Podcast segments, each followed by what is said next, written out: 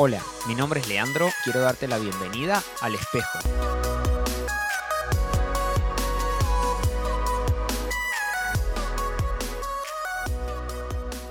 Buenas, buenas, ¿cómo están? ¿Cómo les va? Bienvenidos. Qué bueno que nos acompañes otra semana y espero que cada episodio te esté sirviendo para crecer, mejorar, seguir adelante, aún repensar tu vida y tomar buenas decisiones.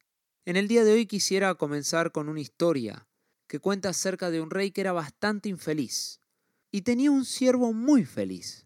Y eso no lo entendía el rey.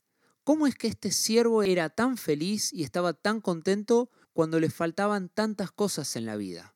Por eso mandó a llamar al más sabio de sus consejeros, que siempre le ayudaba en aquellas cosas que él no entendía, y le consultó cómo podía ser, cuál era la razón por la cual ese hombre que él consideraba pobre estaba tan contento.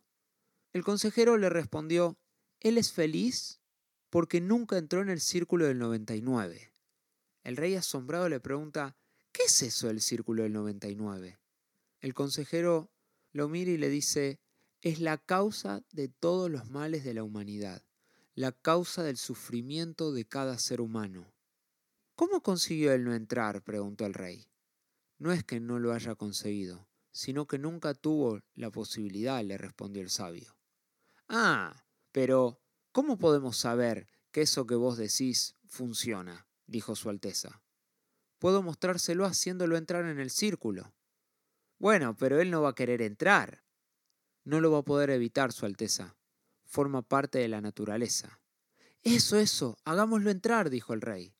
Pero vas a perder a un sirviente feliz y eficiente, le mencionó el consejero. A lo que el rey le respondió, no me importa. Ese día dejaron en la puerta de la casa donde vivía el sirviente 99 monedas de oro. Una moneda de oro era una fortuna. Dejaron 99 en la casa, con una nota que decía, esto es para ti, no digas a nadie que lo tienes. El sirviente descubrió las monedas, estaba sorprendido. Las lustró con una sonrisa que no le cabía en su rostro, las apiló una a una sobre la mesa y notó que eran 99.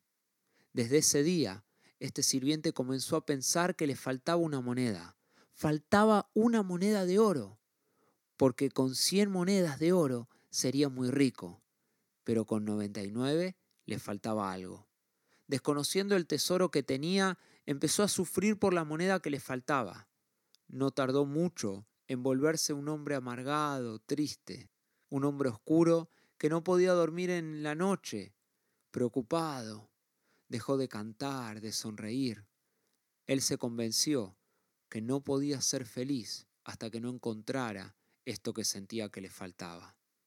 Había entrado en el círculo del 99. Muchas son las ocasiones en las que ponemos atención en aquello que nos falta, o que valoramos cosas que son pasajeras, que tienen fecha de vencimiento, que hoy están y mañana se pueden ir. No sé si te ha pasado. Nos pasa que nos empecinamos por valorar aquello que no tenemos, creyendo que nos hará felices, y a veces lo encontramos, sin darnos cuenta que hemos abandonado descuidado las 99 que teníamos. Hay una historia que se lee mucho en los colegios acá en Argentina y es El Principito. Y el personaje dice, lo esencial es invisible a los ojos. Y es verdad, necesitamos aprender a valorar aquellas cosas que perduran y que aún son invaluables, que no tienen valor. Y me puse a pensar en algunas cosas que deberíamos valorar, darle valor.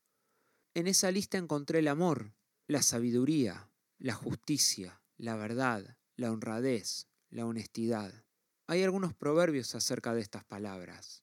Salomón fue un rey de Israel considerado el más sabio del planeta y dijo proverbios como estos. Más vale comer verduras sazonadas con amor que un festín de carne sazonado con odio. Más vale adquirir sabiduría que oro. Más vale adquirir inteligencia que plata hablando de la justicia, dijo, más vale tener poco con justicia que ganar mucho con injusticia. hablando acerca de la verdad y de no ser mentiroso, dijo, más vale ser pobre que mentiroso. Ni hablar de lo que este rey Salomón nos enseñó diciendo, más vale pobre pero honrado que rico pero perverso. Lo material nos lleva a preocuparnos por obtener tantas cosas, pero saber que nosotros tenemos valor y que es demasiado para Dios nos ayuda a entender que Él cuida de nosotros.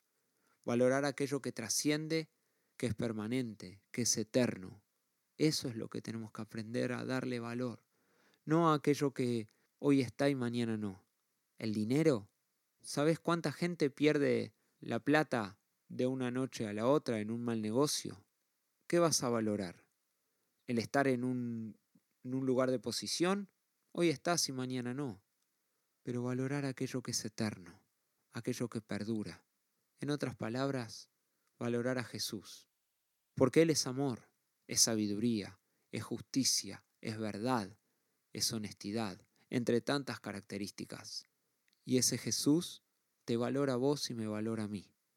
Por eso quiero invitarte a que puedas analizar a qué le estás dando valor. Aquello que se pierde, aquello que deja de existir o aquellas cosas que realmente están. Aún el valor a la familia, a la amistad. Te vuelvo a repetir, el valor al amor, a la sabiduría, porque esas cosas valen más. La justicia, la verdad, la honradez, la honestidad. Y que puedas valorar a Jesús, aquel que te ama como nunca nadie te amó, te ama ni te amará. Dale valor a lo que realmente precisa ser valorado. Dale valor a las 99 y deja de buscar aquello que lo único que va a hacer es traerte infelicidad, lo único que va a hacer es traerte preocupaciones, lo único que va a hacer es desviarte de lo que realmente importa. Que tengas una muy buena semana. Dios te bendice.